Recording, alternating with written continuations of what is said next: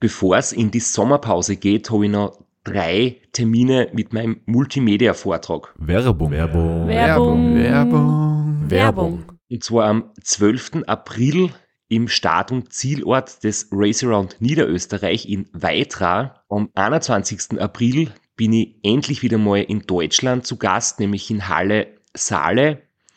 Und nach fünf Jahren Pause bin ich am 25.05. wieder in Kärnten. Und zwar in der Artbox in St. Gertraud bei Franschach. Es gibt ein paar Highlights vom Race Across America, Einblicke in meinen 24-Stunden-Rekord und natürlich ganz viel Anekdoten, teilweise auch sehr lustige, aus meinen beiden Teilnahmen beim Transcontinental Race. Wir haben sicher auch Zeit zum Plaudern, zum ein bisschen Fachsimpeln und gemeinsam einen schönen Abend zu genießen. Ihr findet alle Infos, alle Termine auf meiner Website auf www.christophstrasser.at. Dort gibt's auch die Links und die Möglichkeit, Tickets zu kaufen. Bis bald. Werbung. Werbung. Werbung. Werbung. Werbung Ende. Podcastwerkstatt. Herzlich willkommen bei Sitzfleisch Dem Podcast zum Transcontinental Race mit Florian Kraschitzer. und Christoph Strasser.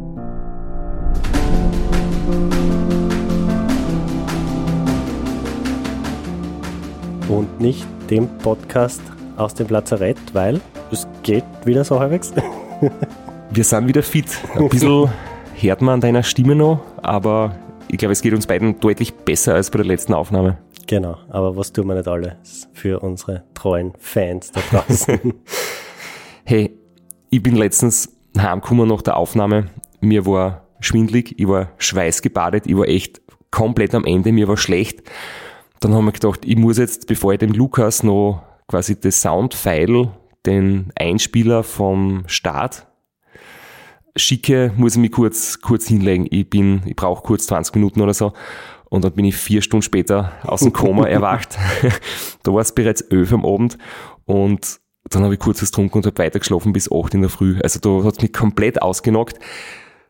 Und wenn jetzt irgendjemand sofort die Folge gehört hat, wie sie rausgekommen ist, hat vielleicht am Ende noch das Originalfile vom Start gefehlt. Das haben wir dann ein paar Stunden später nachgereicht, wie ich dann in der Früh äh, dem Lukas das geschickt habe.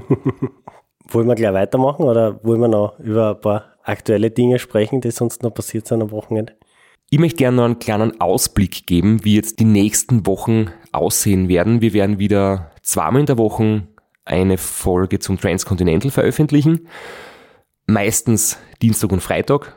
Außer diese Folge, die könnt ihr nicht vor Mittwoch hören, weil Dienstag Feiertag ist. Und dann ist bereits in Griechenland aufgenommen worden, da habe ich mit dem Robin und mit dem Robert Müller, also mit beiden jeweils eine Episode aufgenommen, da haben wir uns wieder einfach zusammengesetzt, irgendwo am Strand, haben das Handy-Diktiergerät eingeschalten und ganz ja, authentisch und maximal unprofessionell einfach ähm, ge ge geplaudert und getratscht, wie das Rennen gelaufen ist. Das wird dann in den nächsten Wochen auch rauskommen und ganz am Ende eine ja, Episode mit, mit Feedback, Fragen, Antworten. Und da ist jetzt jeder, der uns zuhört, schon eingeladen, uns am liebsten per E-Mail oder sonst in Social Media Kommentaren ähm, Fragen zu schicken. Und wir werden es versuchen zu beantworten. Die E-Mail-Adresse dazu ist sitzfleisch.christophstrasser.at und die wird es dann auch in den Show Notes noch einmal äh, zu sehen geben. Also letzte Folge am Freitag haben wir angekündigt, dass jemand versucht, deinen 24-Stunden-Rekord zu knacken. Hast du da das verfolgt? Weißt du, wie es ausgegangen ist? Ich habe es mit großer Spannung verfolgt, ja. Und der Damian aus Polen hat 861 Kilometer geschafft und damit haben ihm 165 Kilometer oder anders gerechnet 7 kmh auf die 1026 und ja, ich muss sagen, ich finde es extrem mutig, dass er es probiert hat, dass er das so wirklich angekündigt hat mit einem großen Selbstvertrauen und ich bin mir sicher, er hat alles gegeben und sie ist super gut vorbereitet. Aber ich weiß nicht, ob er sie vielleicht ein unrealistisches Ziel gesetzt hat und du will jetzt nicht erzählen, wie, wie super meine Leistung war oder wie weit weg er davon gewesen ist, aber nur so zur Relation. Ich habe halt 15 Jahre Training in den Beinen mit jeweils 35.000 Kilometer pro Jahr. Und der Damian hat vor drei Jahren quasi erst mit dem Sport begonnen. Und da denke ich einfach, ist es, ja, ich glaube, nach drei Jahren Radlfahren ist das Ziel einfach nicht ganz machbar. Und ich finde es super, dass es probiert hat und ich hoffe, dass es noch viele andere probieren und es wird irgendwann jemand schaffen, ganz sicher. Aber ich glaube, es, der Weg dorthin ist schon etwas länger als drei Jahre. Ähm, aber wer weiß, wenn wer der Nächste ist, der es versucht und äh, welches Ausgangslevel der hat, werden wir sehen. Jedenfalls äh, derweil ähm, ist die Bestmarke noch in, in, in meinen Händen. Ja, sonst, äh, wir, du hast mir vorher Zeit im Off, du bist, äh, kommst nicht weg vom Dot-Watchen beim Atlas Mountain Race, bist, bist voll drin, bist ganz begeistert von einem anderen Teilnehmer, der mit dem Lastenrad unterwegs ist. ja, ja Silk Road. Ah, äh, Silk Road. Würde man sagen, genau. Ja, genau. ähm, sehr, sehr spannend, wirklich. Ein Teilnehmer fährt mit Lastenrad, ja, das finde ich unglaublich. Da gibt's Fotos und ein paar Videosequenzen dazu und generell, ähm, ja, wir, wir kennen jetzt auch nicht so viel dazu sagen. Es ist halt immer wieder atemberaubend, dort die Landschaft zu sehen, die ausgesetzten hohen Plateaus und Berge und Schotterpfade in, in Kirgisistan. Ähm, sehr faszinierend und es ist etwas, wo ich wirklich weiß, ich schaue mir das gern an. Ich finde es faszinierend und ich werde es niemals machen. Das, das kannst gern abspeichern, die Sequenz, die kannst du mir immer wieder vorspülen. Es wird der Moment nicht kommen, dass ich aus Kirgisistan heimkomme, es doch gemacht habe und du kannst mir das vorspielen, sondern dazu stehe ich wirklich. Das wird nicht passieren. Ich weiß nicht, ob du vielleicht einmal in die Richtung tendierst. Aktuell bin ich nicht so am Mountainbike unterwegs, also kann ich mir aktuell nicht vorstellen. Aber ich sag, sag niemals nie, man weiß es nicht. Aber was extrem spannend ist bei dem Rennen, was auch schon bei der Tour Divide war, wie extrem dicht das Feld ist und wie extrem eng beieinander sind. Also bei der Tour Divide, äh, der Ulrich und der Justinas, die waren ja 3000 Kilometer innerhalb von wenigen Minuten und äh, da jetzt beim Silk Road Mountain ist es ähnlich eng. Ich finde es generell extrem erfreulich, wie sehr das Level insgesamt und die Leistungsdichte ähm, in dem Sport jetzt einfach zunimmt. Das, das taugt mir sehr. Es gibt ja viele Leute, die sagen, die finden das nicht so gut und sie wollen das nicht so sehr professionalisiert sehen. Ähm, das soll ein Sport für, für Abenteurer bleiben und für, für Amateure und für einfach ja, Leute, die, die wenig Zeit investieren und so weiter. Aber aus, aus Wettkampfsicht quasi finde ich das extrem cool, dass es eigentlich jetzt bei allen Rennen immer, immer besseres Leistungslevel gibt. Und damit haben wir uns die perfekte Brücke gebaut zum TCR, wo die Dichte extrem hoch war, wo es extrem spannend war und im Endeffekt auch extrem knapp, wo nur wenige Stunden zwischen den allerbesten gelegen sind im Ziel. Aber im Ziel waren wir noch nicht. Wir waren um die letzte Folge beendet mit dem Start, mehr oder weniger. Ja, und ich glaube, da hat man schon gemerkt, dass, dass vor allem ich oder wahrscheinlich wir beide ähm, schon gekämpft haben mit unserer Energie. Ich habe da ein bisschen was vergessen, was ich eigentlich sagen wollte. Das möchte ich heute noch nachreichen. Und zwar eine wirklich ganz lustige Geschichte vom, vom Check-in, wo man am Vormittag vor dem Start hingeht, um seine, seine Kappe zu holen und das Radl checken zu lassen. Und da steht man dort und muss einmal sich ausweisen, damit nicht jemand quasi meinen Startplatz klaut. Und dann bin ich gefragt worden, ähm, welche Startnummer ich habe. Habe ich gesagt, ja, Nummer eins. Und die Dame hat gesagt, aha, warum Nummer eins? Und ich habe gesagt, äh, ja, weil ich war letztes Jahr erst platziert. Und sie hat gesagt, aha, und der Name? Habe ich gesagt, ja, Christoph Strasser.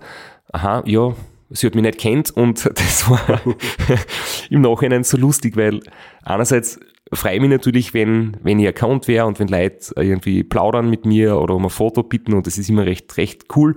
Und andererseits finde ich es auch genauso lustig, wenn mich Leute überhaupt nicht kennen und das irgendwie auch sagt, dass gerade in dem unsupported Sport irgendwie alle gleich behandelt werden und da gibt's keinen roten Teppich für irgendwen. Das hat mir auch sehr gut gefallen. Aber mittlerweile habe ich auch eine Nachricht bekommen äh, von ihr, was sie sich entschuldigt hat und gesagt hat, es ist ihr total unangenehm und sie ist nicht gebrieft worden und ja, eigentlich hätte sie schon Bescheid wissen können. Wir werden natürlich vielleicht sogar die letzte Episode überflüssig machen, indem wir ganz viele Fragen schon jetzt oder zwischendrin bea äh, beantworten, weil wir ja jetzt nicht alles in einer Sitzung aufnehmen, sondern immer wieder ein paar Tage dazwischen sind. Deswegen kann ich dir die zwei drängendsten Fragen gleich direkt stellen. Warum mit Rennradpedale, wenn du weißt, es gibt Trage- und Schiebepassagen und warum nicht Tubeless, nachdem ich so gute Erfahrungen damit gemacht habe? Die erste Frage zu den Pedalen und zum, zum Schuhwerk generell ist bei mir ein bisschen vielleicht spezieller, weil ich einerseits mit, mit Rennradschuhen und, und den Rennradpedalen halt extrem gute Erfahrungen habe und ich weiß, das habe ich letztes Jahr gesehen, ich kann damit auch, wenn es sein muss, ähm, auf Schotter oder irgendwo Offroad ein Stück gehen und wenn man jetzt irgendwo, weiß ich nicht, vom Rad absteigt und einkaufen geht oder irgendwo in einem Geschäft oder in einem Quartier ein paar Stufen gehen muss, das, das bringe ich schon zusammen und nachdem ich ja vor dem Rennen neue Pedale, Pedalglieds montiert habe, haben die noch diesen gelben Gummi drauf und man hat ein bisschen Grip. Ähm, von dem her bin ich das gewöhnt. Natürlich ist es nicht ideal, aber ich habe jetzt so Spezialmaßanfertigungen. Das heißt wirklich für meine extrem braten Füße von Specialized ähm, Schuhe bekommen, wo die Carbonsohle extra breit ist für mich und das ist echt, war lange Zeit, bis ich das gekriegt habe irgendwann, weil es halt extrem schwierig ist in der, in der Produktion. Meistens gibt's Schuhhersteller, die, die haben auch nur Sohle irgendwo von der Stange und bauen den oberen Teil vom Schuh. Also ob das jetzt Leder oder Kunststoff ist oder Stoff, was auch immer, das wird dann extrem breit gebaut, aber wirklich die Sohle, dass die schon speziell gefertigt wird, das ist eher selten und schwer zu kriegen. Und das sind jetzt halt Rennradschuhe und ich kann jetzt nicht bei Specialized sagen, bitte das gleiche nochmal für Mountainbike, das würde vielleicht gehen, aber das geht jetzt nicht in so kurzer Zeit. Und ja, ich muss auch sagen, dass ich nicht nur in meinen Fingern und Händen, sondern auch schon mal auf den Füßen Probleme gehabt habe mit den Nerven. Und ein Mountainbike SPD-Pedal hat eine sehr kleine Fläche. Jetzt ist es zwar theoretisch so, dass durch die steife Sohle das, der Druck und das Gewicht sich verteilt, aber in der Praxis ist es nicht ganz so. Wenn du jetzt ein ganz ein kleines Pedal hast, hast du punktuell trotzdem mehr Druck und dann kriegst du da Druckstellen auf der Fußsohle und vielleicht Nervenirritationen und, und Schmerzen. Und so ein Rennradpedal ist halt von der Fläche her ich habe die Shimano, die sind riesengroß und da verteilt sich das Gewicht und der Druck ganz gut und ich habe seitdem, also das ist jetzt schon eigentlich 15 Jahre her, das war noch ganz am Anfang und seitdem habe ich halt quasi keine Probleme mehr mit den Nerven. Das ist ein, für mich ganz ein wichtiger Punkt. Und ganz, ganz ein bisschen, muss ich ehrlich sagen, ist es auch Ästhetik so. äh, ich bin ein bisschen ein Romantiker, das werden wir später nochmal hören. Und da gehört halt so Sachen dazu wie das Mountainbike-Schirmchen Schirmchen am Helm passt beim Rennradfahren nicht, Mountainbike-Schuhe passen nicht, unrasierte Beine passen nicht so gut, da bin ich eher so der Traditionalist. Also liebe Grüße an den Robert Müller mit seiner reinen Lehre, er wird das sicher verstehen. Aber die viel wichtigere Frage, der bist jetzt elegant ausgewichen, das hast du umschifft. Tubeless. Du hast letztes Jahr Probleme gehabt, teilweise mit äh, den Schläuchen. Die sind ausgegangen, du hast nachgekauft, du hast keinen kein Adapter gehabt fürs Autoventil. Warum nicht Tubeless?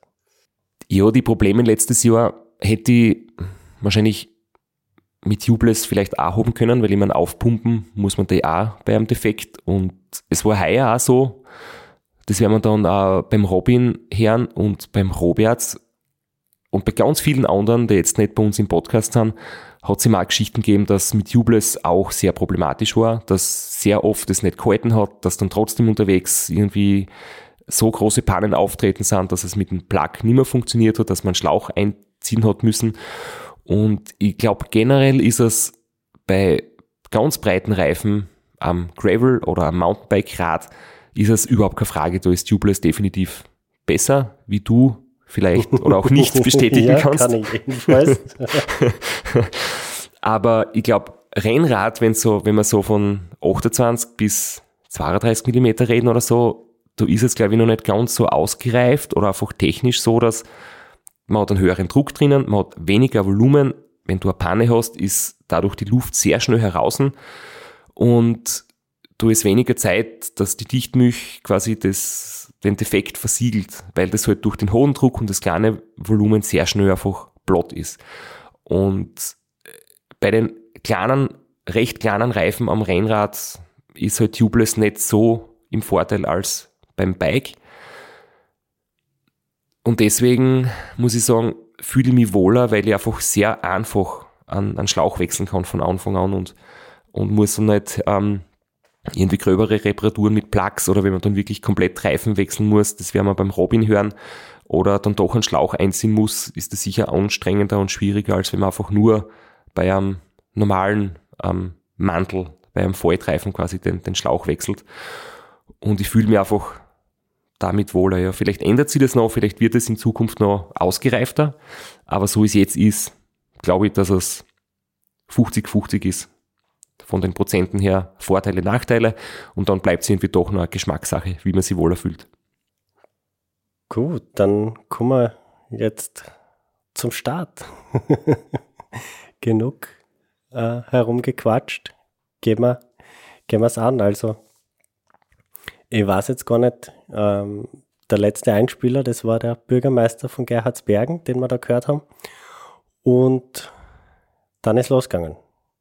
Dann ist es losgegangen, ja. Wir sind die Kopfsteinpflasterpassage, die sehr steil ist und zum Glück nicht ganz so rutschig war, äh, nach oben gefahren und der Regen, der vor dem Start eigentlich den ganzen Tag wirklich sehr intensiv war, hat dann aufgehört, bis auf hier und da etwas nieseln und ich muss auch dazu sagen, wenn ich jetzt im Nachhinein was anders gemacht hätte, auch vom Gepäck her, von, von der Ausrüstung her, wenn ich, ich bin vier Tage vorher quasi daheim abgereist, da war die Wetterprognose noch nicht so ganz genau und ich habe nicht der Wetterprognose für nächste Woche nicht so vertraut.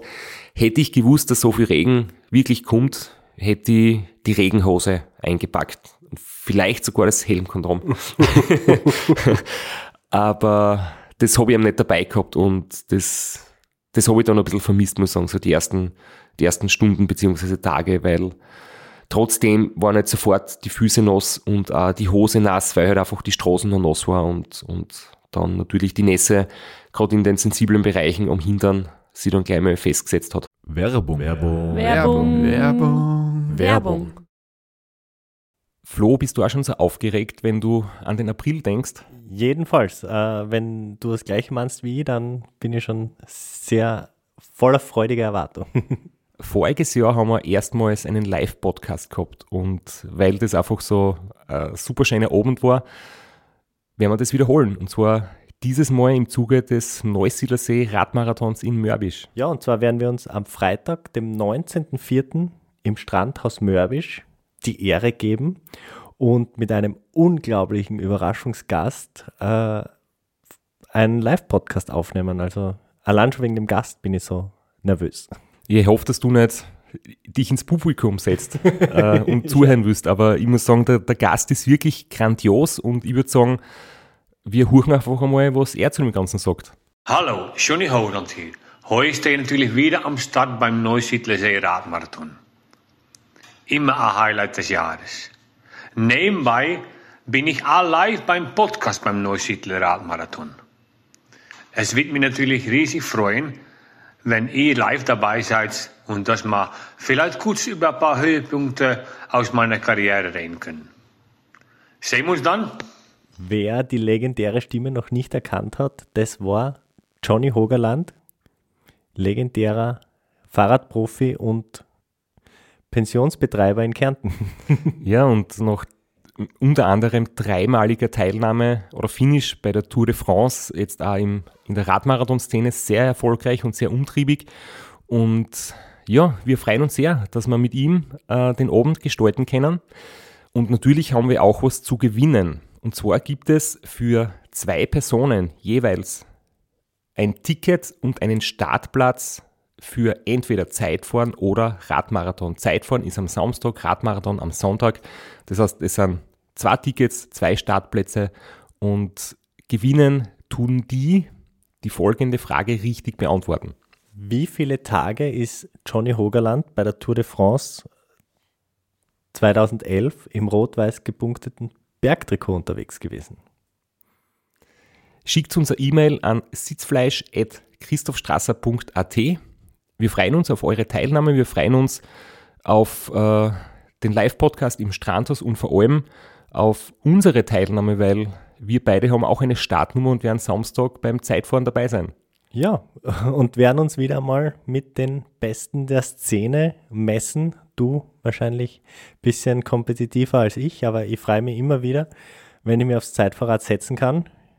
Heuer bin ich ohne Scheibe am Start, weil du meine Scheibe ja verkauft hast. Vielleicht können wir nur in der Leihgeschäft einfällen. Werbung. Werbung. Werbung. Werbung. Werbung Ende. Letztes Jahr war es so, dass du äh, in den ersten 100 Kilometern nach dem Start gleich, gleich mal gemerkt hast, dass du viele Fehler gemacht hast auf, bei der Routenwahl. Rechts und links haben die die Leute überholt, obwohl du äh, deutlich der Schnellste warst, auf der Strecke zumindest. Äh, wie, wie ist es diesmal gegangen? Haben sie die wieder rechts und links überholt? Oder es war diesmal die Strecke jetzt vom Dotwatchen her gefühlt ein bisschen klarer, ein bisschen eindeutiger. Es hat weniger Varianten gegeben, die sich gleich am Start ausbilden. Also es dürfte eine Größe, eine ganz große Gruppe ziemlich die gleichen Straßen benutzt haben. Ihr voriges Jahr war es ja, also jetzt hast du mir fast zu viel gelobt, ich war sicher nicht der Schnellste, ich war einer der Schnelleren, aber es hat ja dann den, den Dan Marsman gegeben, den wir auch schon ein paar Mal erwähnt haben, der mit dem Zeitvorrat davon gepresst ist, glaube ich, mit gefühlten 10 kmh schneller als alle anderen. Ähm, zumindest ein paar Stunden lang, bevor er dann ausgestiegen ist. Ähm, ja, diesmal war es anders, aber ich habe da natürlich wieder ein paar Sachen aufgenommen und möchte da quasi gleich mal äh, die erste Aufnahme einspielen. der Start war gar nicht so schlecht. Ich habe geschaut, dass ich mich ein bisschen vorn einreihe. Ich mit der Nummer 1, ich war jetzt einfach komplett frech. Das tue ich normal nie. Ich bin einfach von vorn zum Start hingegangen. Und man fährt dann so eine Stadtrunde neutralisiert hinter dem Auto. Und dann äh, nochmal über den Hauptplatz und dann geht's eben die Klostersteinstraßen auf. Äh, ja, und jetzt war das alles ziemlich entzerrt. Jeder hat genug Platz gehabt. Ich weiß nicht, ich war so am 10. oder 20. Stelle oder so. Trotzdem ist das Hinterradl einige Male durchgerutscht. Äh, vor mir sind zwei angestiegen, aber anscheinend, zumindest das, was ich gesehen habe, sind die Leute gut aufgekommen. Und jetzt rulle ich mich da ein. Ähm, eh ziemlich lang, flach dahin. Und ja, es lustig ist heuer, dass anscheinend sehr viele Leute jetzt am Anfang gleich fahren. Also ich sehe vor mir und hinter mir ziemlich viele Lichter. Letztes Jahr hat sich das ja komplett aufgeteilt wie so ein Schwarm. Aber es passt soweit, ich gehe jetzt nicht locker. Ich schaue, dass ich mich einfinde, meinen Rhythmus finde, nicht die Kohlenhydratspeicher gleich ausleer. Und der Regen hat jetzt auch nachgelassen, es nieselt nur ganz leicht und zwischendurch sogar kurz aufgehört. Also hoffentlich bleibt so. Ich glaube, ich habe auch noch letztens vergessen zu sagen, dass ich die Übersetzung am, am Radl heuer ähnlich gehabt habe. Und zwar 50, 34 vorne, äh, klassische Kompaktübersetzung und hinten 11, 34. Und halt, das heißt 34, 34 als kleinster Gang, 1 zu 1 Übersetzung, ähm, braucht man, also ich habe es nicht so oft gebraucht, na Blödsinn, ich habe es eigentlich sehr oft gebraucht. Letztes Jahr den ersten Gang kaum gebraucht, dieses Mal schon, natürlich am Start gleich und im späteren Verlauf dann auch immer, immer wieder im letzten Teil des Rennens, aber ja, ich weiß nicht, ich glaube, noch einen leichteren Gang mh, hätte ich mir jetzt auch nicht gewünscht, ich würde das nochmal gleich machen, weil wenn 34, 34 zu schwer ist, dann, dann bin ich schon so langsam, weil ich gern niedrige Trittfrequenz trete, dann habe ich eh schon Probleme mit dem Gleichgewicht und dann bin ich schon im Schritttempo-Bereich, wenn ich quasi noch eine höhere Übersetzung bräuchte. Und wenn das dann noch irgendwo auf Schotter ist, dann kann ich das Radl gleich schirmen. Also Aber es gibt, es gibt sehr viele, die noch viel leichtere Gänge haben, aber man muss es dann auch treten können, weil wenn es dann halt mit 3 kmh bergauf fährst und leicht treten kannst, wie gesagt, ist es von der Technik her mit Gleichgewicht auf schlechten Untergrund dann auch gar nicht mehr so leicht oder ja, bist dann eigentlich gar nicht mehr schneller, wie wenn du schnell ein paar Meter schiebst. Du hast gesagt, einrollen. Du hast extrem viel Erfahrung. Du weißt, wie man so ein langes Rennen angeht, dass man nicht überzieht. Äh, was hast für die Einrollen? Wie bist du das angegangen? Wie bist du die ersten drei, vier, fünf Stunden des Rennens gefahren? Ich bin schon zügig gefahren, aber jetzt nicht auf, äh, auf Attacke. Der Hummelmodus wird auch noch mal vorkommen, aber den habe ich jetzt am Anfang natürlich noch vermieden. In Zahlen heißt es, es ist am Anfang geht es mal ein bisschen fallend dahin, dann geht es tendenziell leicht steigend, aber grundsätzlich geht es immer wieder auf und ab, so in Wellen, ein bisschen hügelig. Und ich habe geschaut, dass ich bergab Druck mache und ja, so über 200 Watt halt bleibe, 250, ähm, nicht überschreite und bergauf genauso. Das heißt, bergauf gefühlt dosiert und bergab eher auf Zug und damit bin ich halt im Vergleich zu vielen anderen der Typ, auch mit meinen 78 bis 80 Kilo Körpergewicht, der bergab verhältnismäßig schnell ist und bergauf verhältnismäßig langsam. Ich muss auch dazu sagen, ich habe Kommentare gesehen, wo Leute sagen, ja, es wäre irgendwie spannend, ohne Leistungsmesser das zu fahren, weil das, so wie bei der WM, äh, wo man auch immer wieder hört, hey, super, dass der Funk abgeschafft ist beim WM-Rennen und noch besser wäre es, wenn die Leistungsmesser abgeschafft werden, weil dann wird es viel mehr noch auf, auf Instinkt gehen und, und nicht auf so kontrolliertes Fahren ich muss sagen, der Leistungsmesser ist bei mir schon so intus und ich glaube, das ist bei jedem Profi so, ähm, bei der Tour oder jetzt bei der WM. Das sind kleine Kontrollen, wenn man da hinschaut. Man spürt es dann, wenn man viele Jahre mit Leistungsmesser trainiert, spürst du, ob du 200, 250 Watt fährst oder so, gerade zu Beginn. Nach fünf, sechs Tagen wird dir das Körpergefühl täuschen, aber zu Beginn ist das wirklich nicht relevant, das hat man so Indus. Vor allem auf der Bahn gibt es keine Leistungsmesser, also schon, aber keine sichtbaren. Das ist auf der Bahn verboten und ändert den Charakter der Rennen nicht wirklich. Also da merkt man das ganz gut, wenn der äh, Gunner einen Kilometer oder vier Kilometer Zeitfahren fährt, äh, merkst keinen Unterschied, ob der jetzt ein Leistungsmesser sehen würde oder nicht. Und dadurch, dass halt so ist, dass, dass ich verhältnismäßig dosiert äh, die Anstiege fahre und, und viele andere halt ähm, leichter sind oder bergauf einfach ein bisschen mehr andrucken, haben sie dann die Situationen so ergeben, dass ich dann doch ein bisschen zurückgefallen bin und ein paar Leute mich überholt haben. Und da ist mir auch bewusst worden, dass meine Routenplanung vielleicht doch nicht ganz perfekt war. Ich weiß zwar nicht, wo genau irgendwas ähm, schiefgegangen ist, aber es hat definitiv Leute gegeben, die auf die ersten, ähm, sagen wir 100 Kilometer vielleicht noch die eine oder andere Minute eingespart haben durch, durch bessere Route, weil immer wieder dann ich Leute überholt habe, die ich vorher nicht gesehen habe, dass sie an mir vorbei sind, obwohl ich beim Start irgendwie vorne weg gestartet bin. Und ja, also ich würde sagen, Routenplanung war heuer 8 von 10, aber sicher nicht 10 von 10. Wir haben wieder unser, unsere WhatsApp-Gruppe gehabt, die nicht dazu da war, damit ich da von außen Hilfe bekomme, aber die dazu da war, dass ich meinen Freunden und äh, den Teammitgliedern vom, vom RAM oder vom Racer Austria von den, aus den letzten Jahren halt immer wieder Updates schicke und euch ein bisschen am Laufenden halte. Und da habe jetzt die nächste Nachricht geschickt noch, 4,5 äh, Stunden circa im Rennen und die habe ich jetzt auch vorbereitet. Es sind jetzt viereinhalb Stunden vorbei, 120 Kilometer, weil es recht hügelig ist, viel auf und ab. Und jetzt wird es dann nicht länger mal oben gehen, äh, Frankreich habe ich jetzt gerade erreicht und immer wieder Leute überholt, was mich sehr wundert, weil ich mir eigentlich gedacht habe, bin nach dem Start irgendwie im vordersten Feld dabei.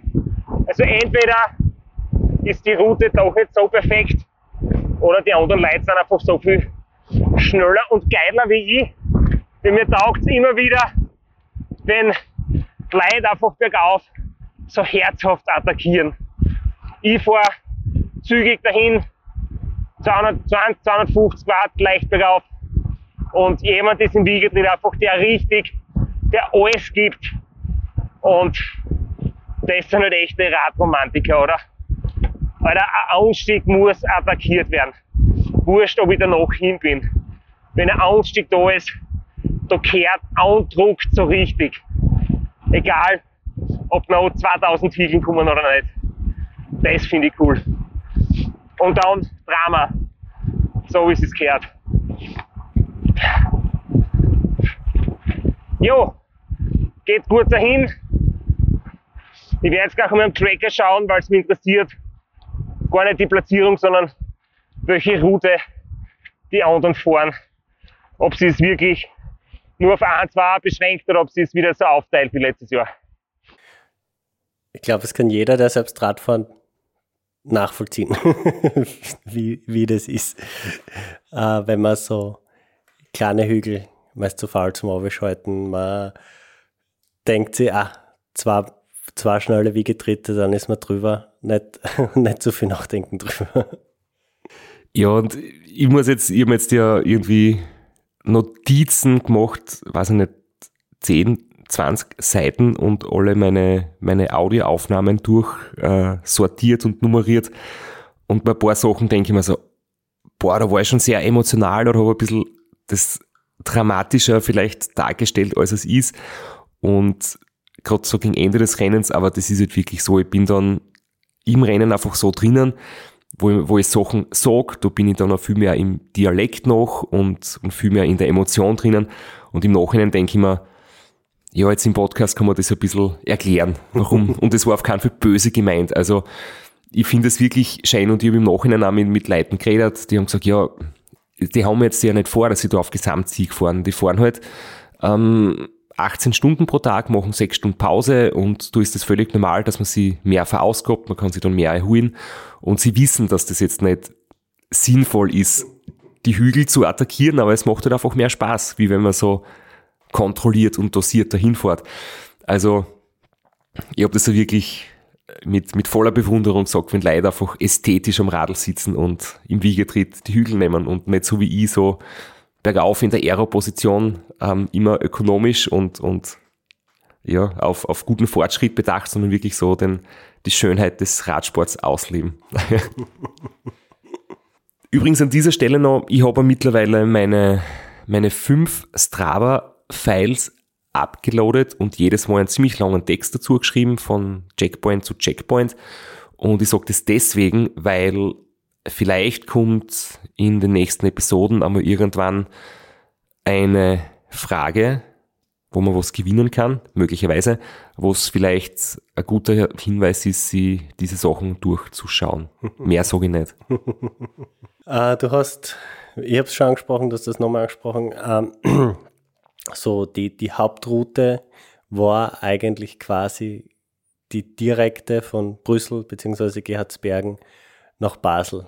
Also so Basel war irgendwie so der Punkt, da sind, wenn man sich die Heatmap anschaut, bis auf ein paar Ausreißer, äh, also eine Person ist über Lausanne gefahren, eine Person ist über Liechtenstein gefahren, ansonsten sind fast alle durch Basel durch.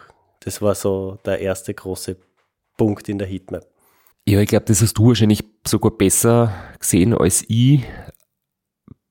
ich für mich war auch klar, Basel ist irgendwie da gibt es eigentlich keine Alternative.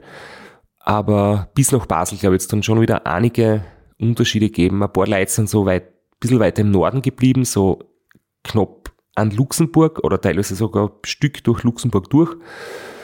Ich bin über Nancy gefahren und dann ein Stück durch die Vogesen und zumindest in meiner Planung war hm, die, die zweitbeste Variante, die ich dann kurz vor dem Start quasi verworfen habe, äh, wäre südlich um die Vogesen herum gewesen. So ist dann Belfort, die Stadt.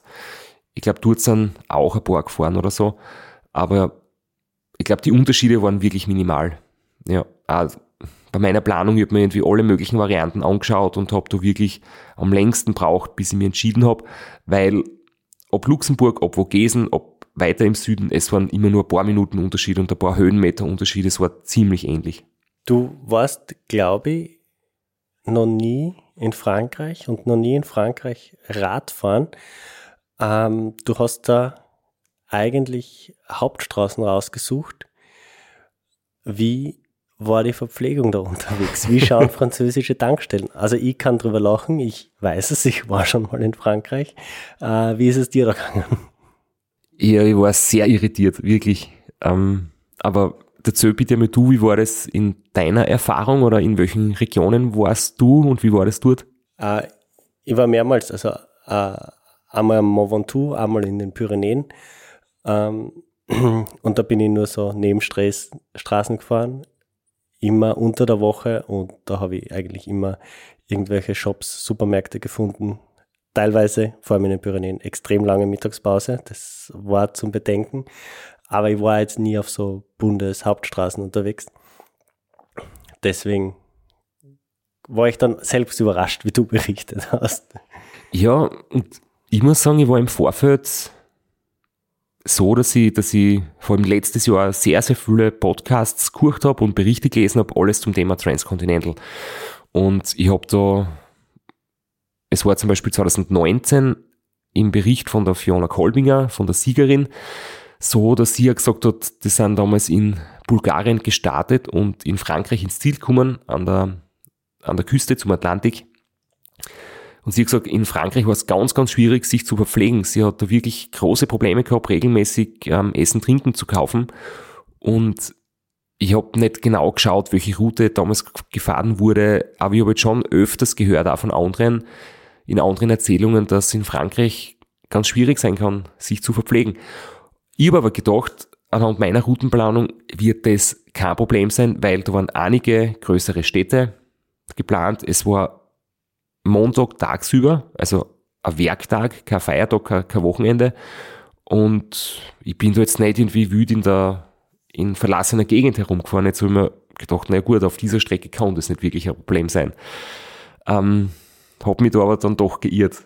Ähm, das Hauptproblem waren die Selbstbedienungstankstellen, also einfach nur Zapfsäulen mit einer Bankomatkasse, keine Möglichkeit, kein Shop dabei. Richtig, keine, keine Brunnen habe ich gefunden, also keine Wasserstellen, wo ich nur Wasser anfüllen hätte wollen, weil, wie letztens erzählt, habe ich ja sehr viel quasi Verpflegung mitgehabt und unter Anführungszeichen diesen Perodon-Sirup, wo ich mit, einfach mit Wasser mir wieder meine, meine Elektrolyt-Kohlenhydratgetränke nachmischen hätte können. Das hat alles irgendwie nicht so funktioniert und da war ich dann ja etwas, etwas genervt, muss ich sagen, ja, durch durch die Müdigkeit. Und ich muss auch sagen, apropos Müdigkeit, ähm, die erste Nacht durchzufahren, war wieder mal ganz, ganz schwierig. Da habe ich echt einige Male Probleme gehabt mit Müdigkeit, mit fast Sekundenschlaf und habe da irgendwie alle möglichen Tricks anwenden müssen, dass ich da, dass ich da durchkomme. Und diesmal war man im Gegensatz zum Rennen in Bosnien, wo der Schlafentzug wirklich ganz schlimm war. Aber klar, ich werde in der zweiten Nacht schlafen und es ist nur die erste Nacht wirklich ganz ohne Schlaf und da ist irgendwie so das Ziel in Sicht, wo ich dann weiß, okay, ich muss nur eine Nacht durchhalten, dann gibt's, dann gibt's Schlafpausen und ich habe irgendwie, meine mentale Einstellung war auch besser bei dem Rennen. Aber ja, es ist dann hell gewesen und ich habe gewartet, bis, bis endlich äh, diese berühmten Bäckereien aufsperren, wo es dann Brioche und Croissants gibt und so. Und habe dort ziemlich lang gesucht, bis ich endlich in einem Dorf eine Bäckerei gefunden habe, wo, wo ich dann einkaufen war. Und ich habe passt, ähm, ich kaufe ein bisschen Gebäck, um meine, meine Vorräte quasi zu schonen und nicht gleich meine, meine Notvorrat aufzuessen und fülle meine Flaschen mit Wasser an und war dann echt wirklich enttäuscht, als man gesagt hat, es na Flaschen anfüllen geht nicht. Das, das machen sie nicht. Und dann habe ich müssen dieses Evian oder Evian Wasser kaufen, hat ziemlich viel Geld gekostet und war nur in 0,5 Liter Flaschen. Und ich habe quasi meine, meine vier Trinkflaschen damit angefüllt. Und allein vom Müll her, ich war so traurig eigentlich, dass ich da jetzt, ich glaube, das waren sechs oder sieben 0,5 Liter Plastikflaschen kaufen muss und ein Minuten später wegschmeißen muss. Das hat mir echt weh dann im Herzen, aber ja, es, es war nicht möglich mit nettem Fragen, dass man dort quasi mit Leitungswasser das Fuhl machen. Das war echt irgendwie irritierend. Letztes Jahr hast du im letzten Drittel des Rennens irgendwie festgestellt, dass Weißbrot eigentlich ganz gut geht, äh, viel Kalorien hat, gut verträglich ist. Und du hast im letzten Podcast gesagt, du möchtest, du hast geschaut, dass du wegkommst von Cola und Snickers. Äh, war das von Anfang an deine Strategie, ein bisschen auf, auf Weißbrot zu setzen? Ja, und ich habe das auch wirklich geschafft. Also ich habe echt ausschließlich oder ausgenommen dem letzten Tag habe ich wirklich ein einziges Cola an jedem Tag getrunken und nicht mehr. Und das war, war super. Also hat mir echt taugt und ich habe da wirklich gemerkt, dadurch ich davor den, den Koffeinentzug gemacht habe, sechs Wochen lang, hat es auch wirklich wieder super gewirkt. Also ein Cola hat mich extrem munter gemacht. Und ich habe meine Koffeingels von Peradon mitgehabt, da wäre sechs Stück mit dabei gehabt, wobei eins oder zwei sind wir dann im Gepäck geplatzt. Das ist, ich glaube, das, wie das Amen im Gebet, wenn du ein paar Gels mit hast, eins platzt immer und es ist immer alles verklebt. Ja, trotzdem, das, das hat eigentlich alles gereicht an Koffein, aber das ganze Rennen über keinen einzigen Kaffee getrunken, kein Espresso und nichts und ähm, Snickers erst recht spät und Seven Days habe ich auch versucht, komplett wegzulassen. aber wie wir gesehen haben, letztes Mal, das wird erst in Osteuropa richtig dicht, das Seven Days Netzwerk. Erste Nacht, hast du gesagt, immer die härteste, habe ich auch schon selbst erlebt. Äh, sagst du auch Ram, sagen auch viele andere, hat auch, wir werden es hören, noch der Robert Müller so erlebt. Ähm, die erste Euphorie ist vorbei. Die Leute verteilen sich auf verschiedenen Strecken. Wie war es dann so nach zwölf Stunden äh, am Montagvormittag bei großer Hitze in Frankreich? Hast du dann noch viele andere getroffen? Ja, es hat sich wirklich sehr aufgeteilt. Getroffen habe ich tagsüber eigentlich nur einen. Das war der Bruno Wicht. Ich bin mir nicht sicher, wie man richtig ausspricht. Er kommt, glaube ich, aus der französischsprachigen Schweiz. Und das war ganz seltsam, weil ich habe da, es waren viele lange Geraden. Die Landschaft in Frankreich war, war echt schön, so Raps- und Sonnenblumenfelder, also sehr farbenfroh und bunt und, und guter Asphalt. Und es ist flotter hingegangen. Und dann habe ich immer wieder mal so auf den Tracker geschaut, weil ich wissen wollte, wo ich ungefähr bin und habe gesehen, ich bin auf der Route, ich glaube, ganz vorn. Und auf anderen Routen waren ein paar Leute so auf gleicher Höhe. Also ich habe gewusst, irgendwie, es läuft gut, ich fahre nicht auf schlechten Straßen, nicht auf Radwegen, bin voll dabei, habe noch keine Fehler gemacht und dürfte so ganz an der Spitze mit dabei sein. Und plötzlich wird mir wer von hinten eingeholt, habe aber niemand am Tracker gesehen und das war halt der Bruno und wir haben kurz zwei, drei Minuten Smalltalk gemacht und bei ihm war anscheinend der Tracker aus. Und ja, das war, ich meine, die Geschichte ist jetzt überhaupt nicht wichtig, aber das war im Prinzip die einzige Begegnung tagsüber. Und dann bin ich jetzt so Richtung Vogesen gerollt und wie ich mich für die Route entschieden habe, war auch das der Grund, dass ich gesehen habe, ähm, bis zu den Vogesen geht's ziemlich flach dahin und dann kommt so ein, ein längerer Anstieg auf 900 Meter Höhe, das heißt nicht wirklich schlimm, aber jetzt wirklich ein durchgehender Anstieg, dann ein, ein kleiner zweiter Hügel hinten nach und dann geht's bergab Richtung, Richtung Basel. Und das war mir irgendwie sympathischer als die Route über Luxemburg. Das ist halt sehr viel in kurzen Hügeln auf und ab gegangen, ohne die Vogesen, aber immer gedacht, lieber lange flach und dann lange in einem Stück bergauf. Eine der Aufgaben, die da die Crew immer ganz gern mit voller Begeisterung, ist sicher eine meiner Lieblingssachen, abnimmt, ist äh, so kurze Soundbites fürs Radio aus dir rauszulocken. Wenn es keine Crew gibt, musst du es selber machen. ja, ich mache das aber ganz gern, weil, wie gesagt, das ist manchmal langweilig und da ist es ganz cool. Erstens für unseren Podcast und zweitens fürs eigene Gedächtnis und drittens manchmal sogar auch fürs Radio so sein, sein seine Erlebnisse des Tages äh, am Handy aufzunehmen. Und da habe ich jetzt quasi jetzt äh, wieder das nächste File, das ich dann an den ORF geschickt habe. So, ich melde mich aus Frankreich. Es ist nämlich bald so weit, dass ich äh, schon in der Schweiz bin. Nach 20 Stunden und 550 Kilometer liegt Frankreich schon so gut wie hinter mir. Äh, durch Frankreich war ziemlich, also sehr nette Leute, ganz äh, höflich alle am Straßenverkehr und wunderschöne Landschaft. Aber es hat nirgends was zum Essen gegeben. Das war ganz komisch. Keine Supermärkte, Äh, keine Tankstellen mit, mit einem Shop dabei. Echt witzig. Ich habe dann schon verzweifelt gesucht. Das Einzige, was gegeben hat, waren hin und da Bäckereien. Aber kannst jetzt nichts anderes kaufen als Croissants oder Brioche. Und also wirklich hart, die Tour zu verpflegen. Ich war schon von vielen anderen gehört. In Frankreich beim Radlfahren hat echt Schwierigkeiten, kleine Geschäfte zu finden für Proviant. Also ganz eigenartig. Aber alles gut gegangen. Ich bin bis jetzt noch ohne Pause unterwegs. Es holt richtig gut. Und ich habe noch keine Fehler gemacht. Äh, das Radl haltet. Und so kann es weitergehen. Das waren jetzt Recap von 20 Stunden. Äh, wann bist du dann wirklich in die Schweiz gekommen? Ich denke, das muss kurz danach gewesen sein. Ich müsste jetzt nachschauen, aber so circa nach 20, 22 Stunden war im Prinzip so meine Planung und ich habe das ziemlich genau erwischt. Ja, und dann war ich in, in Basel und in dem Bereich, also nach den Vogesen, da kommt man nach Mulhouse, nach ähm, Mühlhausen heißt das auf Deutsch. Äh, da ist dann recht viel Verkehr, da ist ein bisschen stressig. Da ist auch von der Uhrzeit her so Ende des Tages, äh, Ende des Arbeitstages. Da war es ein bisschen mühsam und nach Basel habe ich dann eigentlich ja wieder, wieder ziemlich viel die Straßen für mich allein gehabt. Da war dann schon Abendstimmung und der ganze Trubel vorbei.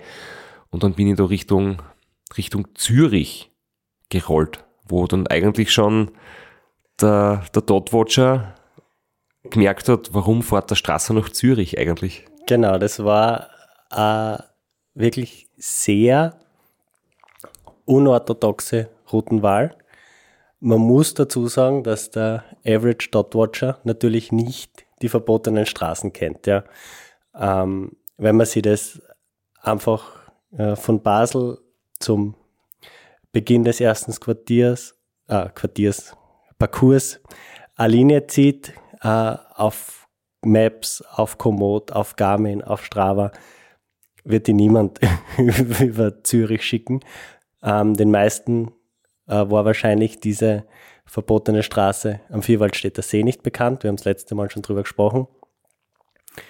Aber trotzdem, deine Route war 80, 100 Kilometer länger als die, ich nenne sie jetzt Standardroute, die die allermeisten gewählt haben. Das habe ich mir noch gar nicht so ausgerechnet, aber ich habe das bei, bei anderen Diskussionen und Kommentaren gelesen. Ich habe jetzt im Nachhinein ein bisschen gelesen, es gibt so eine Facebook-Gruppe für Transcontinental-Fans und Teilnehmer und da haben wir ganz viel Leute diskutiert, was mit den Straßen los ist und, und wie das dann verstanden wurde, was ich da vorhabe, ist diskutiert worden, ähm, wie viel Zeit hat er dadurch verloren und da ist ihm auch geschrieben, dass 100 Kilometer Umweg sind. Ich habe das deswegen nicht ausgerechnet, weil ich einfach die, die andere Variante nicht wirklich am Schirm gehabt habe. Jetzt habe ich nicht vergleichen können. Aber scheinbar war es so. Und was mich besonders wirklich, das freut mich von, vom Herzen, du hast mir das einmal gesagt, das, du hast mir einen Screenshot aus, ich glaube, Twitter, oder? Genau, ja. Unter die Nasen gehalten. Ja, und Thomas de Gent, äh, Legende, äh, hat während der Tour of Poland, die er mitgefahren ist, Zeit gehabt zum dort watchen und hat einen Tweet abgesetzt und hat deine Runde, Route auch überhaupt nicht verstanden. Hat er nicht zwei oder dreimal irgendwas getweetet? Ja, er hat, sie, er hat sich öfter, öfter dazu geäußert. Ja, er hat es äh, nicht nachvollziehen können. also den Screenshot, den du mir geschickt hast, der lautet, um, ähm, I wonder what the tactic is to do 100 Ks more. Even if it is much flatter, it is still three hours extra. Den haben wir gespeichert. Es ist mein Lieblings-Screenshot. äh, weil er die besser einschätzt, als du bist, weil nach 24 Stunden fast du die 100 Kilometer auch nicht mehr in drei Stunden, oder doch? mm, na, das sicher nicht, aber viel länger werde ich, glaube ich, auch nicht brauchen. Jedenfalls, ich glaube, wir erklären das nochmal ganz kurz, oder? Ähm, wie es dazu gekommen ist und vor allem, du hast dir dann auch gesehen, in meiner Wahrnehmung waren es 98 Prozent, die trotzdem am Vierwaldstätter See am Ufer entlang gefahren sind. Halt nicht auf der verbotenen Achsenstraße, sondern auf kleinen Alternativwegen im Osten oder im Westen. Beziehungsweise die allermeisten haben diese waghalsige Steinstufe, Schrägstrich Klettersteig am Südufer des Sees genommen. Also ähm, direkt am Nordufer die verbotene Straße, drumrum durch den Wald, durch die Städten, das haben weniger gemacht. Ich muss auch sagen, ich habe diese beiden Optionen nicht am Schirm gehabt. Ich habe auch nicht gewusst, dass es die gibt oder habe erst ganz spät irgendwie mitbekommen, dass es die gibt und da habe ich nur gesehen, ähm, Offroad, Gravel, steil bergab und, und das andere waren über 1000 Stufen bergab.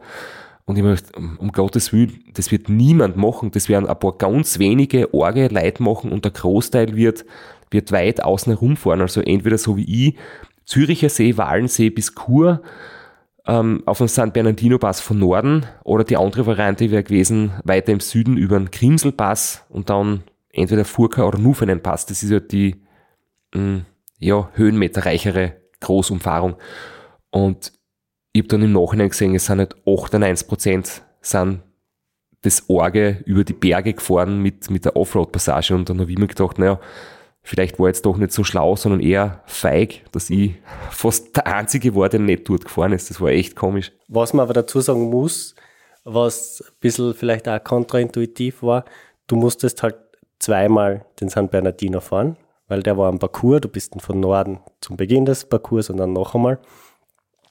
Alle anderen, die die andere Variante gewählt haben, die mussten halt über den Gotthard komplett drüber.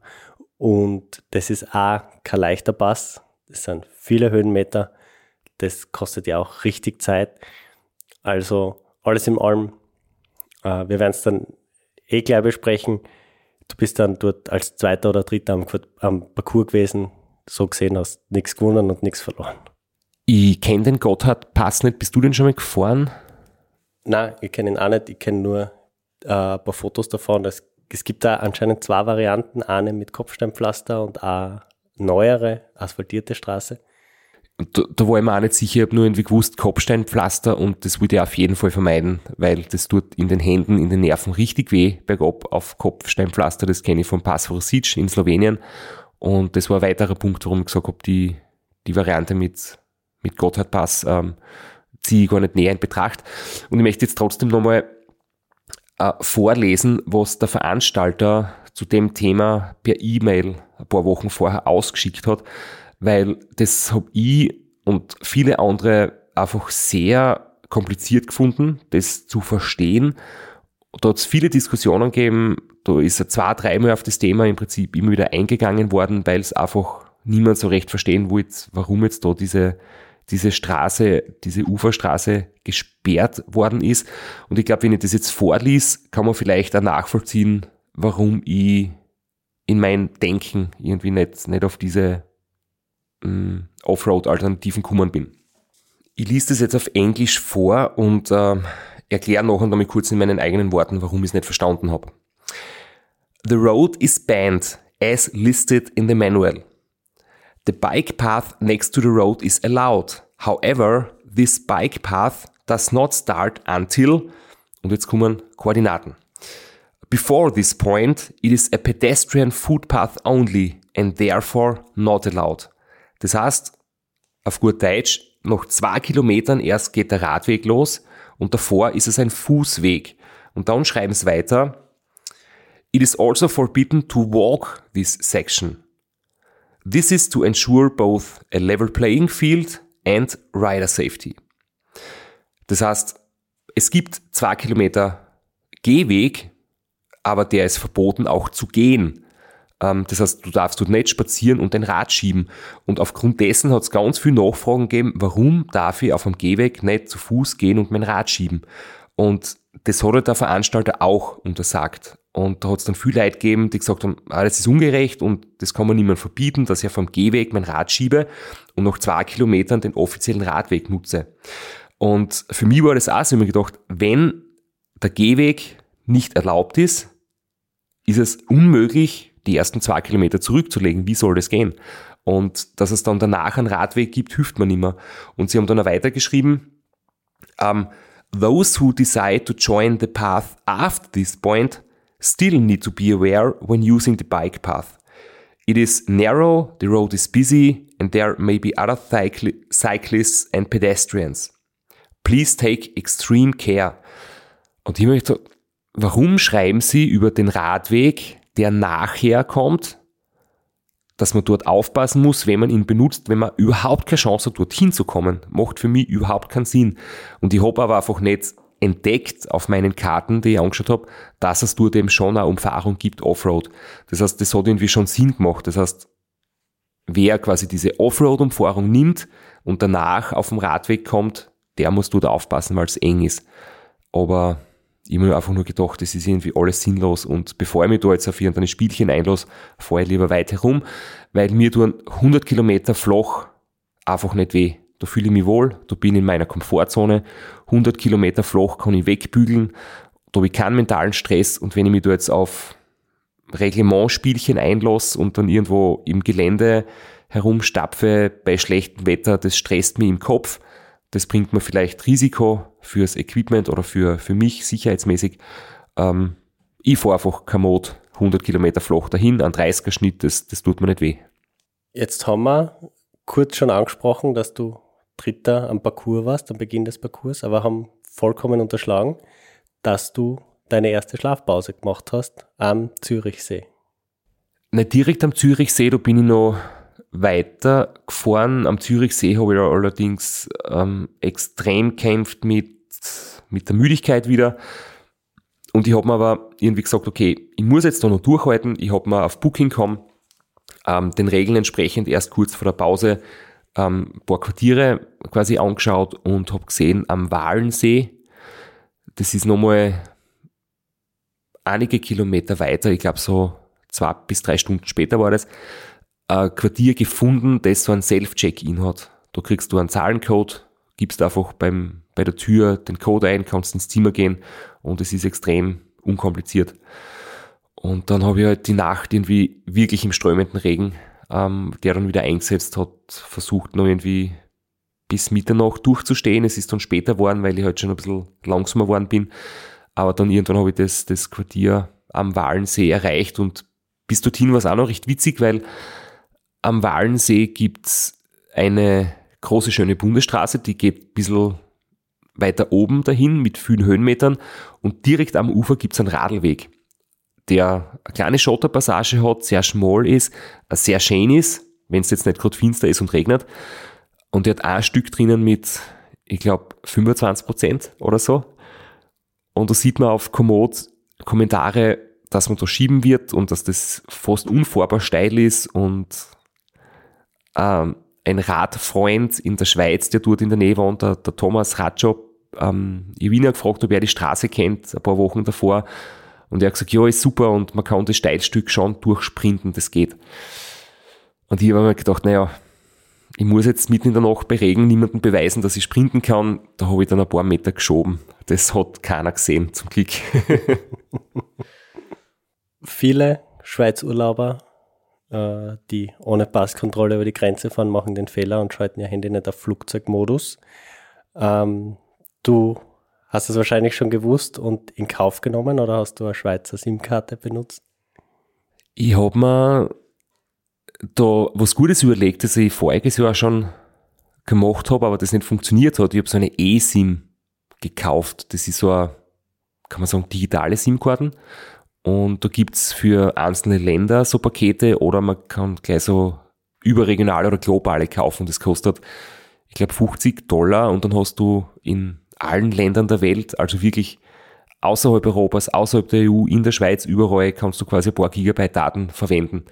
Und das hat wirklich gut funktioniert. Es geht nicht bei jedem Handy. Voriges habe ich noch ein älteres Handy gehabt, das hat's nicht kennen. Heuer habe ich ein anderes Handy gehabt, da hat's funktioniert. Und du installierst dir das, in deinem SIM-Manager aktivierst diese eSIM-Karte, wenn du in eben ein, ein Land kommst außer der Roaming-Zone und dann dauert es eine Minuten und es funktioniert und dann kannst du ganz normal ähm, ja, am Tracker schauen, Daten schicken und musst nicht dein Sparschwein schlachten bei der nächsten Telefonrechnung. Erste Schlafpause, strömender Regen. Die Strategie letztes Jahr war, gerade am Anfang, investieren, wie du es genannt hast, drei Stunden Schlaf bzw. Stehzeit.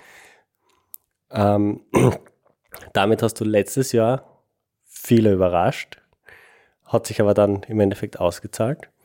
Und heuer war es so, dass gerade die, die Spitzenfahrer dir das nachgemacht haben und relativ früh vermeintlich lange Stehzeiten bzw. Schlafpausen gehabt haben. Ja, wie hast du das mitverfolgt? Ich glaube, es war wirklich so, dass nur ganz wenige mit, mit kurzen Pausen gefahren sind, oder? Mir ist vorgekommen, es hat fast jeder längere Pausen gemacht, das sicher auch durchs Wetter bedingt war. Ja, also was ich bei mir am Schreibtisch hat es nicht geregnet. Das, ich habe nur die Stehzeiten gesehen, aber ja. Also letztes Jahr war das ja wirklich extrem, die ersten Tage. Ähm, da haben es wirklich viele versucht mit ganz wenig Schlaf. Und da ist es schon aufgefallen, deine langen Schlafpausen. Aber heuer hat sich das ziemlich angeglichen. Da haben sehr viele das ganz ähnlich gemacht. Ja, ich habe wieder ähm, einen Einspieler da. Ähm, den spülen wir jetzt ab und wenn ich auf die Uhr schaue, ich, ich fürchte, es ist ein bisschen wie beim Radlrennen fahren. Die Zeit unterschätzt man, wie schnell sie vergeht. Ähm, aber ich glaube, wir werden mit der heutigen Folge nicht mehr bis zum Checkpoint kommen. Aber wir hochen uns jetzt den Einspieler an und dann erzähle ich, wie es weitergegangen ist. Grüezi! Es ist gerade ein absolut geiles Feeling. Und gestern haben wir zwei in der Nacht eincheckt. Ich habe da so ein Self-Check-In-Hotel gehabt. Das war ganz angenehm, weil da gibst einen Code ein und keiner fragt dich an der Rezeption, ob du komplett deppert bist, weil du völlig durchnässt mitten in der Nacht dort ankommst mir jetzt aus den Ärmeln außertropft, mir jetzt aus den Höhen außertropft. Es ist aus den Schuhen das Wasser rausgekommen. Ich war wirklich durchnass. Und ich habe dann nur am, also noch versucht, vor dem Schlafen gehen, mein Gewand einzuruhen in Handtücher, damit es ein bisschen besser trocknet und alles, was geht, irgendwie aufzuhängen. Äh, ja, und jetzt drei Stunden später, um 5 Uhr in der Früh, geht es weiter und es könnte ein echt erbärmlicher Tag werden, wenn es auf 2000 Meter oben auch so regnet wie jetzt da. Also ich weiß nicht, wie das Wetter wird, aber ich glaube, richtig viel besser wird es nicht. Und ich werde jetzt dann einmal am Tracker schauen, was die anderen so machen. Voriges Jahr war ich der, ich glaube, der einzige von den Spitzenfahrern, die länger passiert haben. Bei der ersten Schlafpause waren damals auch drei Stunden. Die meisten haben nur einen kurzen Powernap gemacht und bin gespannt heuer. Ich glaube, bei dem Wetter wird es wahrscheinlich mehr Leute geben, die mehr Pause machen, einfach auch zum Aufwärmen und zum Trocknen. Jedenfalls, es ist da so ein schönes Panorama rund um den Walensee. Nur ich habe leider absolut gar nichts davon gesehen. Grüezi miteinander. Jetzt melde ich mich noch einmal, weil ich bin vorher, glaube ich, so weinerlich umgekommen und irgendwie so mit Selbstmitleid und das möchte ich nochmal revidieren. Also, mir geht's super, ich bin voll gut drauf. Es schifft zwar Vollgas, aber das macht nichts. Heute ich richtig andrucken und äh, ja, einen starken Tag hinlegen. Und mir ist jetzt noch eine Geschichte eingefallen von der letzten Nacht. Also, wie ich da, glaube ich, das sechste oder siebte Mal angekämpft habe gegen den Mann mit dem Müdigkeitshammer bin ich stehen geblieben und danach denke ich mir, warum stehe ich jetzt eigentlich? Äh, es gibt keinen wirklichen Grund. Und bin weitergefahren und fünf Minuten später stehe ich schon wieder und wiederum habe ich mir gedacht, wieso eigentlich? Und dann ja, ist mir eingefallen, dass ich mir einbildet habe, hin und wieder, wenn vor mir so die, die Leitschiene ist von der Straße, schaut es dann für mich so aus wie so ein, ein Regal, so ein kleiner Kleiderschrank. Und da bleibe ich stehen und denke mir, ich muss da jetzt meine frisch gewaschene Wäsche zusammenlegen und einschlichten in das Kleiderregal. Und dann merke ich, okay, ups, da ist gar kein Kleiderregal. Äh, ist gescheiter, wenn ich weiterfahre. Und ich habe dann angefangen mit einem anderen Trick, nämlich äh, Zähne zu putzen. Ich habe da irgendwie eine Zahnpasta, die recht scharf ist und das macht dann auch gut munter.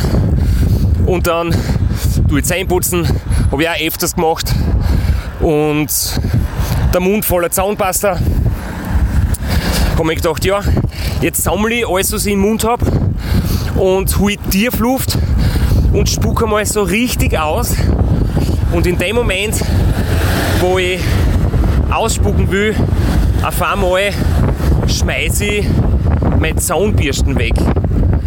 Und ich glaube, da habe ich einfach irgendwie einen kompletten Denkfehler gehabt, da die linke und rechte Gehirnhälfte mal kurz äh, sich nicht richtig abstimmt miteinander. Ja, und jedenfalls habe ich dann nochmal umdreht kurz, meine Zaunbürsten zu suchen. Hab's natürlich nicht gefunden, irgendwo im Gebüsch. Und jetzt muss ich mir eine neue Zahnpasta kaufen, oder beziehungsweise eine neue Zahnbürste kaufen. Und beim nächsten Mal Zähne putzen halt darauf achten, dass ich die Zahnpasta und nicht die Zahnbürste von mir weg befördere. Ja, das sind Geschichten, die nur in der Nacht passieren, wenn man zu wenig schlaft. Das sind natürlich die Geschichten, die, wenn man sie hört, alle total nervös machen und wahnsinnig machen. Aber das sind halt einfach typische Geschichten aus, jetzt war jetzt die zweite Nacht, aber vor der ersten Schlafpause, das sind typische Geschichten aus der ersten Nacht. Irgendwie kriegt man dann so einen Rhythmus und der Schlafentzug manifestiert sich später dann anders und so Halluzinationen und dass man so neben sich steht, kommt dann eigentlich nicht mehr vor. Es ist immer nur am Anfang so. Ja, und immer wieder für mich selbst auch echt äh, im Nachhinein lustig, in dem Moment natürlich nicht lustig, äh, was da irgendwie abgeht. Und ich habe zum Glück, oder was heißt zum Glück, ich habe mir das einfach angewöhnt, aus Sicherheitsgründen, wenn ich merke, ich bin so müde, dass es nicht mehr geht, bleibe ich stehen. Und äh, man kann Gymnastik machen, man kann sich kurz bewegen, äh, weiß ich nicht, ein paar Schritte irgendwie am Stand laufen oder was auch immer. Und nach einer Minute vom Radl herunden geht's wirklich wieder besser. Ja, und so Sachen wie, ich glaube, ich muss Wäsche zusammenlegen und ich glaube, ich muss meine Zahnpasta wegwerfen.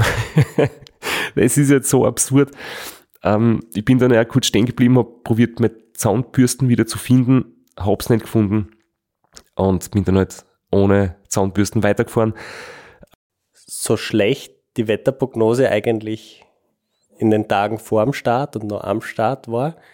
Ähm, es war diese regnerische Nacht in der Schweiz, zwar schlimm, aber es ist dann ziemlich bald sehr viel besser geworden. Und da hast du eigentlich Glück gehabt. Ja, richtig. Es hat dann der Regen eigentlich mit, mit Tagesbeginn wirklich nachlassen. Die Sonne ist aufgegangen, die Wolken haben aufgerissen. Es ist dann echt ein herrlicher Tag gewesen. Ähm, kühl, aber dann recht trocken. Ich habe in der Schweiz wirklich immer gut einkaufen können. Dort so Tankstellen gegeben mit, mit Coop, also mit dem kleinen Supermarkt in, in Kooperation quasi. Und da hat es super gute Sandwiches gegeben und ich habe mir so einen Marmorkuchen auf die Satteltasche geschnallt. Ähm, alle Flaschen waren, waren voll und ich bin dann einfach so Richtung, Richtung San Bernardino gefahren, ja, und habe ähm, am GPS-Tracker gesehen, dass der Robin Gemperle und der Florian Moreau, Franzose, beide so in Führung waren oder die schnellsten waren über die Gotthardroute. Und ich glaube, der Florian war einer der ganz wenigen, der fast nichts geschlafen hat. Der Robin hat einige Stunden geschlafen, sogar mehr als ich. Und in der Zeit hat ihn der Florian überholt. Der war zuerst weiter hinten.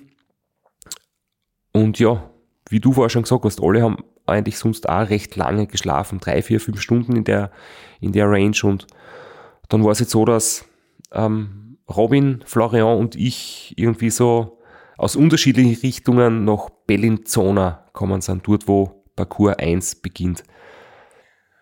Und alles, was bis dorthin passiert ist, war eigentlich Makulatur, weil man äh, man hat zwar am Tracker gesehen, okay, der ist vielleicht ein bisschen weiter östlich, der ist ein bisschen weiter hinten, aber so richtig genau gewusst, wer jetzt an welcher Position ist, hat man nicht. Und erst am Beginn des Parcours, der mandatory war, der für alle zu fahren war, hat man dann das erste Mal äh, so eine richtige Reihenfolge sich bilden können und sehen können, wer jetzt genau wo liegt. wessen Strecke wie effizient war, wer wie schnell unterwegs war. Und ja, das haben wir auch gesehen am Beginn des Parcours 1. Und wie das dort ausgeschaut hat, hören wir uns in der nächsten Episode an. Wir hören uns in der nächsten Episode an, wie es beim Parcours 1 weitergeht. Mir gedacht, in der ersten Episode kommen wir zu Checkpoint 1. Ich habe mir aber im Rennen gedacht, dass ich viel früher bei Checkpoint 1 bin als in Wirklichkeit. Insofern passt es perfekt, dass wir jetzt bei Parcours 1 Schluss machen. Und ich wollte eigentlich dem Thomas de Gent nochmal, ich bin nicht auf Twitter, aber ich hätte ihm gerne irgendwie geantwortet, ob er es jetzt vielleicht versteht, wenn ich da quasi, wenn wir zu dritt parallel der, an der Spitze da in den Parcours einfahren und er sieht, dass der 100 Kilometer Umweg eigentlich recht schnell war. Aber mehr dazu in einigen Tagen.